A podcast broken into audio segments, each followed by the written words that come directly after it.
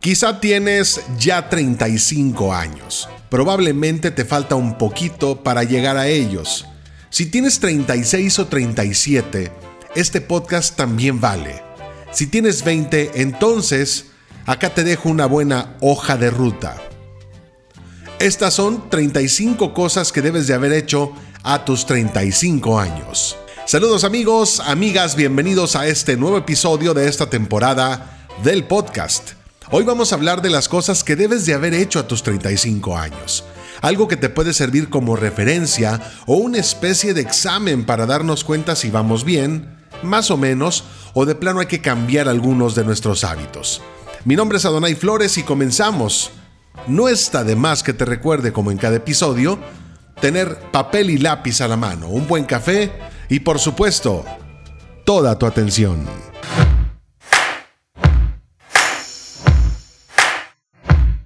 Existen ciertas cosas que deberías comenzar a hacer tarde o temprano. No porque sean buenas prácticas, sino porque tu futuro profesional y económico dependen de ellas. Además de que éstas simplificarían enormemente tu vida. A continuación vamos con esta lista de 35 sugerencias que pueden tener un gran impacto en tu futuro. Esto no significa que debas de cumplir al pie de la letra cada una de ellas, pero sin lugar a dudas, si a tus 35 años has convertido en hábitos gran parte de ellas, existen muy buenas posibilidades de que alcances el éxito. La primera, tú y tu marca personal. Puede que con el tiempo vayas cambiando, pero la esencia de saber vender tus ideas, lo que ofreces y tu valor permanece Así que invierte parte de tu tiempo identificando la manera cómo te quieres mostrar ante los demás, tu vestimenta, cómo tratas a las, a las demás personas, si los atiendes con una sonrisa, la gente recuerda cosas buenas de las personas o incluso si las personas son un poco malhumoradas, pero son bien efectivas. La número dos, aprende a decir que no. Y esto ya se ha venido repitiendo en varios podcasts. Aquellos que aprenden a decir que no tienen la libertad de enfocarse en sus prioridades. Como cuando dices no a aquello que no te interesa. Estás siendo coherente con tu proyecto de vida. No seas como la mayoría que prefiere hacer cosas que no les gustan simplemente para evitar situaciones incómodas. También aprende a ser claro, no divagues con respuestas poco claras como de pronto, déjame ver, te platico más tarde o los molestos te aviso más tarde, yo te llamo, voy a revisarlo. Si hay algo que no quieres hacer, sé coherente, pero sé coherente desde el comienzo. El número 3, conoce tus debilidades. Esto también ya lo vimos en otro podcast, pero es importante. Debes de conocer tus debilidades, no con el objetivo de que te sientas mal, sino para entender de quién te debes de rodear. Busca quien complemente tus debilidades y tú dedícate a mejorar tus fortalezas. Allí radica la importancia de conocer los tipos de inteligencia y cuál es el tuyo. El 4. Aprende a delegar. No puedes hacerlo todo y menos todo el tiempo. Si quieres convertirte en un verdadero líder, debes aprender a invertir sabiamente tu tiempo. Delegar no siempre será fácil pero es necesario para seguir creciendo. Solo imagina cuánto tiempo has perdido por no hacer uso de tus recursos humanos, tus amigos, los profesionales que te rodean, aquellos que tienen fuerza de emprendimiento o simplemente aquellos que confían en ti y tú en ellos. Así que vamos aprendiendo a delegar. Conoce tus principios no negociables. Ese es el punto número 5. En la vida se te van a presentar un montón de oportunidades. Es tu deber conocer tus valores y principios para saber cuáles aceptar y aquellas que debes dejar pasar. Cuando conoces a dónde quieres ir, sabrás identificar qué es una oportunidad y qué no. Allí radica la clave para ser feliz en la vida, teniendo claro tus principios y viviendo según estos. Sí, hay cosas que no se negocian.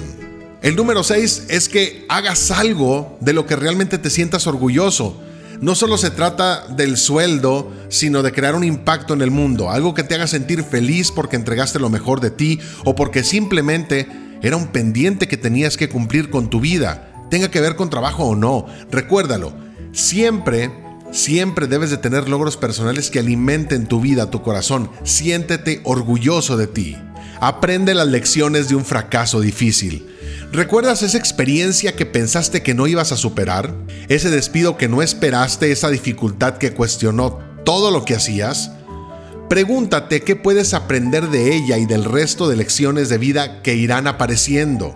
Si algo tenemos es que a veces somos muy pendejos, la neta. Perdón. Pero así es. Siempre dedicamos un montón de tiempo a resolver problemas de los demás, analizamos las cosas de los otros, buscamos respuestas a las broncas de los otros. Y nosotros... Justo esta semana hablaba con uno de mis colaboradores de la importancia del análisis para uno mismo, de lo invaluable que resulta hacer un autoexamen para ver qué estamos haciendo bien o mal y así poder encontrar los aprendizajes en los fracasos. Así que hay que aprender las lecciones de un fracaso difícil. No hay de otra. Expande tus límites. Este es el número 8. Si puedes manejar un equipo de 10 personas, pide un grupo de 25. La única manera de conocer tus límites es rompiéndolos. Muchas veces no creemos que somos lo suficientemente buenos hasta que llegue el momento en que la única opción es serlo. Expande los límites. Número 9. Haz algo que realmente te asuste. ¿Qué tal si hablas en una conferencia de tu empresa? Si le pides explícitamente un nuevo equipo a tu jefe, aprendes un nuevo idioma, retomas ese algo y lo profesionalizas. Los grandes riesgos, cuando son tomados de manera calculada, conducen a grandes resultados. Esto es sinónimo de romper y salir de esa tan famosísima zona de confort. Vuélvete amigo de las críticas. Esto no significa que debas de cambiar con cada crítica que recibas, significa que debes extraer aquellos mensajes que buscan tu crecimiento personal. Escucha todo lo que te dicen, pero aplica aquellas críticas constructivas de quien ha conseguido algo. Hay un montón de gente que te dice cómo lograr muchas cosas, cómo ser exitoso, cómo crecer, cómo ser excepcional. El problema es que en muchas ocasiones esas personas solo predican con algo que creen conocer y sin embargo son ellos quienes deberían aplicar sus propios consejos en sí mismos. Aprende a retroalimentar a los demás. La manera como lo dices es igual de importante que lo que dices. Trata de escuchar para ser escuchado, de ser amable con tus palabras tener coherencia y ser positivo. Muchas personas caen en una enorme soberbia pensando que tienen la última palabra o que no cometen ningún error. Escuchar a los demás es un ejercicio básico para tener un buen feedback y real, además de honesto, de las demás personas. Número 12. Conoce tu superpoder. Cada uno de nosotros tiene una habilidad que nos diferencia del resto. Identifícala Invierte en ella y encuentra escenarios donde puedas explotarla. Si quieres vivir de manera diferente, encuentra y construye tu propósito de vida. Número 13. Ten un grupo de personas en quien confiar. Uno de los activos más importantes que tendrás en tu carrera será tu red de contactos. Así que invierte en tu red, no para sacarle ventaja, sino para construir relaciones a muy largo plazo. 14. Ten al menos dos mentores de tu carrera. Cuenta con dos personas a quienes puedas acudir cuando tengas dudas respecto a tu futuro profesional o nuevas oportunidades de negocio o cambios que quieras darle a tu vida.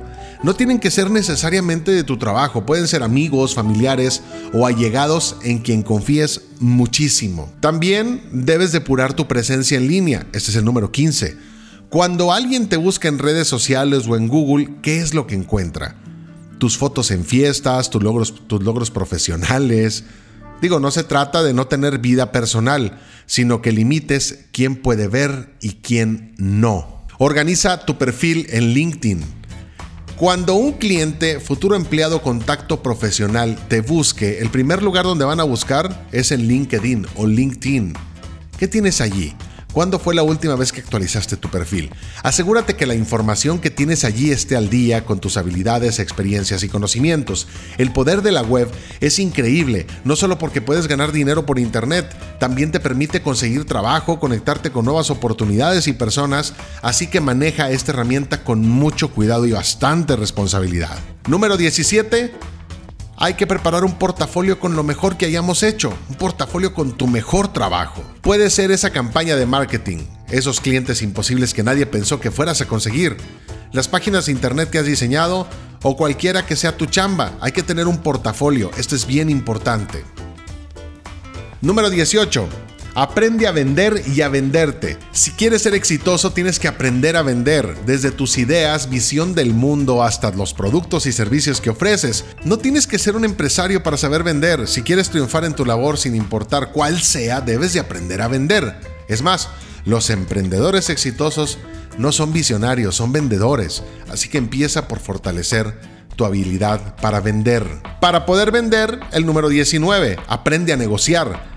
La vida no siempre te va a dar lo que tú te mereces, así que debes aprender a negociar para que puedas obtener lo que tú sientes que mereces. Desde un ascenso, un aumento de sueldo o un salario hasta los detalles de la venta de tu empresa. Conoce los principios básicos para realizar una negociación efectiva. Acá en el podcast hay varios, varios ya, ya varios este, episodios donde tengo cómo vender más o cómo emprender con poco dinero. Échale una ojeada o una escuchadita a los podcasts anteriores. Debes de aprender a comunicarte con tus superiores, ese es el número 20. Tus jefes no siempre tendrán la razón, así que deberás aprender a comunicarte con ellos para hacerlos entrar en razón y exponer tus puntos de vista. Si logras hacerlo, tendrás una carrera profesional admirable, ya que las personas verán en ti un líder capaz de gestionar diferentes públicos. Es interesante. Deberíamos de, hacer un podcast con estos datos de cómo comunicarnos con las demás personas sin herir sus susceptibilidades o tener algún problema por ahí en el camino. Entonces voy a anotarlo también en mi tarea para hacerles un nuevo podcast de esto.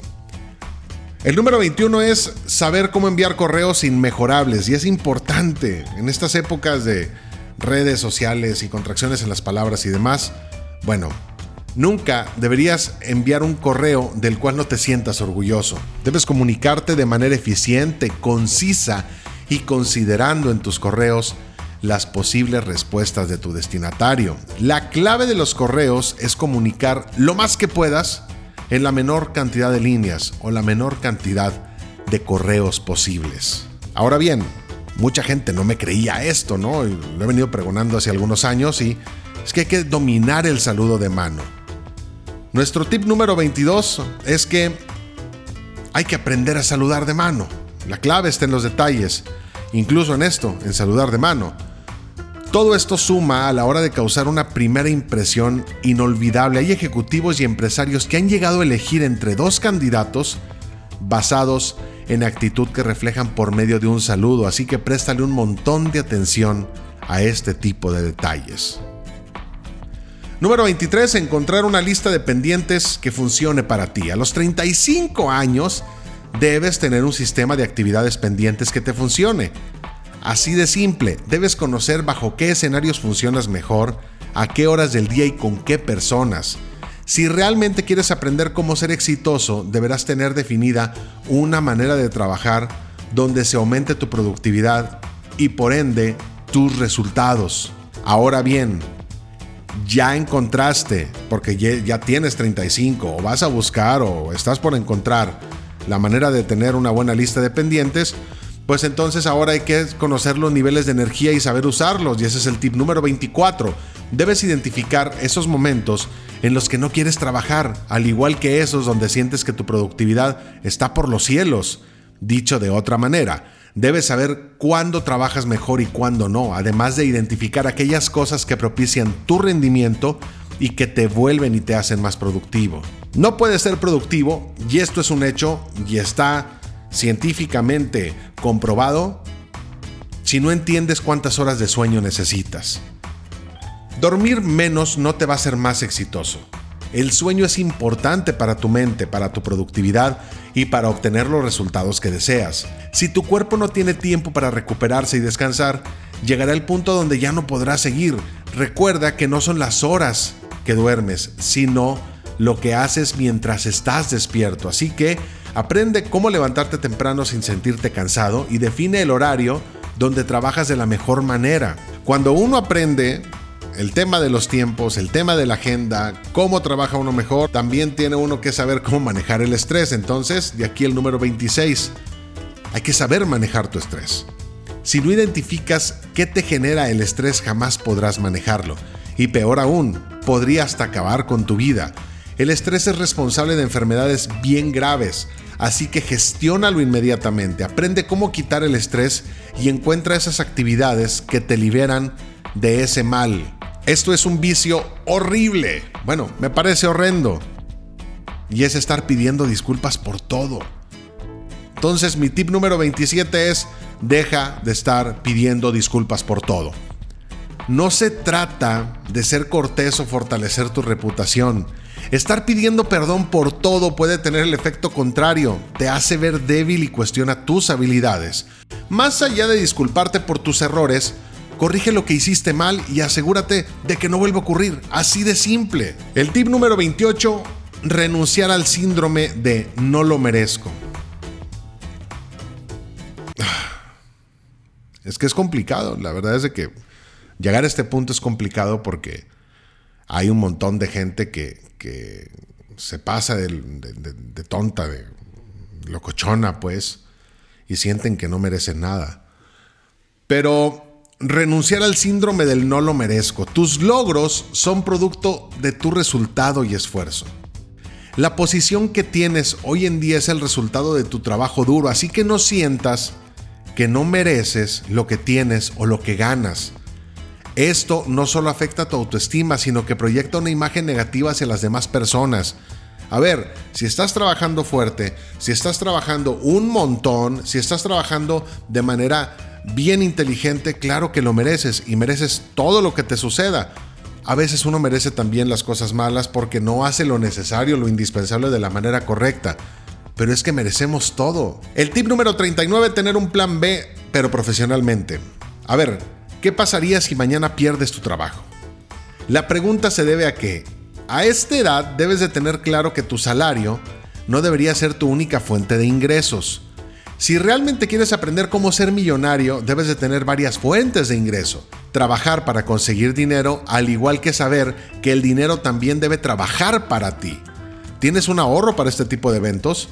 ¿Tienes alguna idea de lo que harías si el peor de los escenarios llegara a suceder, recuerda que el éxito se debe gran parte a cómo asumes las dificultades y no a las dificultades en sí mismo. Número 30. Iniciar un proyecto que te apasione.